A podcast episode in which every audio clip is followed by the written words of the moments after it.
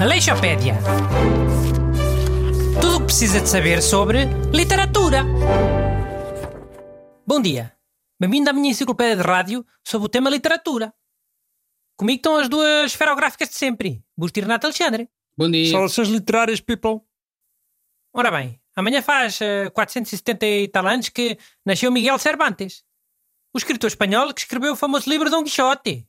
Sim, um dos livros mais importantes da história da literatura. Uh, foi publicado em 1605. Quer dizer, a primeira parte foi publicada em 1605. A segunda já foi só em Pá, 1605. Xereu, primeiro vamos falar do Cervantes. Ele é que faz anos, não é o Dom Quixote. E cada um diz uma coisa sobre Miguel Cervantes, ah? Primeiro vai ser o Renato. Dile Renato. Então, uma cena que achei mesmo bué curiosa foi a profissão do pai do Cervantes. Ele chamava-se Rodrigo Cervantes e era barbeiro cirurgião. Hum? O que é isso?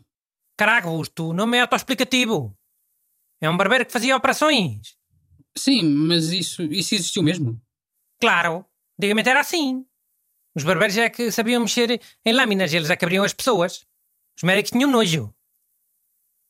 As operações também eram quase sempre sangrias, ou tirar um chumbo ou uma ponta de uma seta. Abriam, tiravam com as mãos e fechavam. As pessoas morriam quase sempre na mesma com as infecções, mas pronto, era de boa vontade. E há, a medicina evoluiu bué. Imaginem como é que era, para serem operados tinham que ir ao barbeiro. Fogo.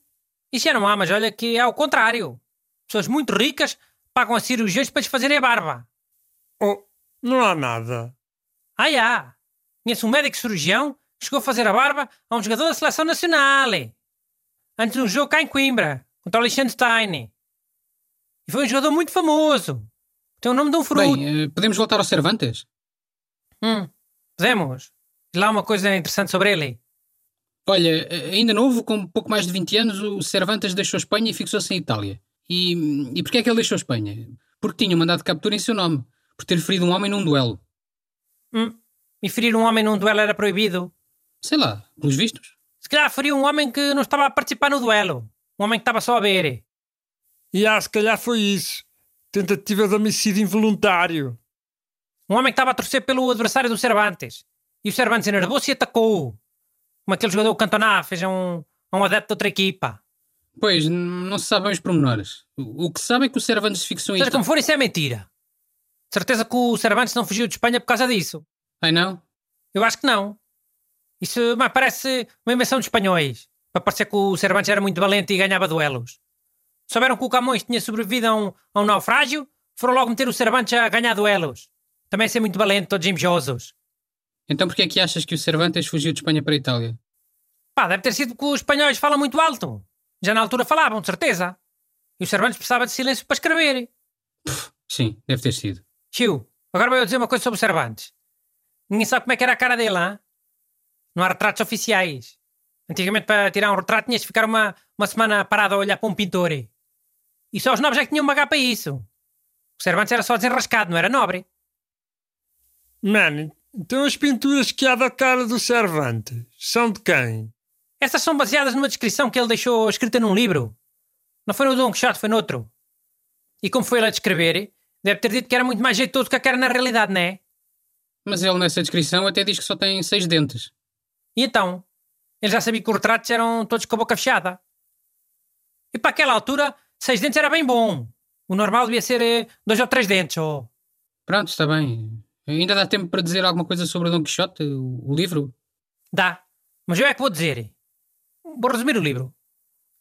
Então, aquele é um velho da nobreza, gostava muito de ler livros sobre cavaleiros a serem muito heróis. Então fica muito tolo da cabeça e acha que é um desses cavaleiros heróis. E vai numa, numas aventuras com um criado, que é o Sancho Pança. Sim, e o Sancho Pança funciona como a voz da razão, em contraste com as ilusões do Dom Quixote. deixa-me acabar aí. E pronto, depois andam para lá à deriva por Espanha, com o Dom Quixote a ver inimigos em todo lado, a atacar as ovelhas, a achar que são soldados inimigos, a atacar uns moinhos, a achar que são gigantes, etc. Pois, é precisamente daí que vem a expressão atacar moinhos de vento, que significa atacar inimigos imaginários e assim. O livro é uma metáfora para dizer que os nobres e os ricos podem andar para aí a fazer tudo o que lhes apetecer, sem trabalhar, e que nunca lhes acontece nada. Têm sempre as costas quentes. e cavalos e armaduras e terrenos a render e... E o Sans Pança é metáfora de quê? São Espança é o povo. É a voz da razão e mesmo assim está sempre a apanhar. Lixa-se sempre. Aleixopédia. Tudo o que precisa de saber sobre literatura.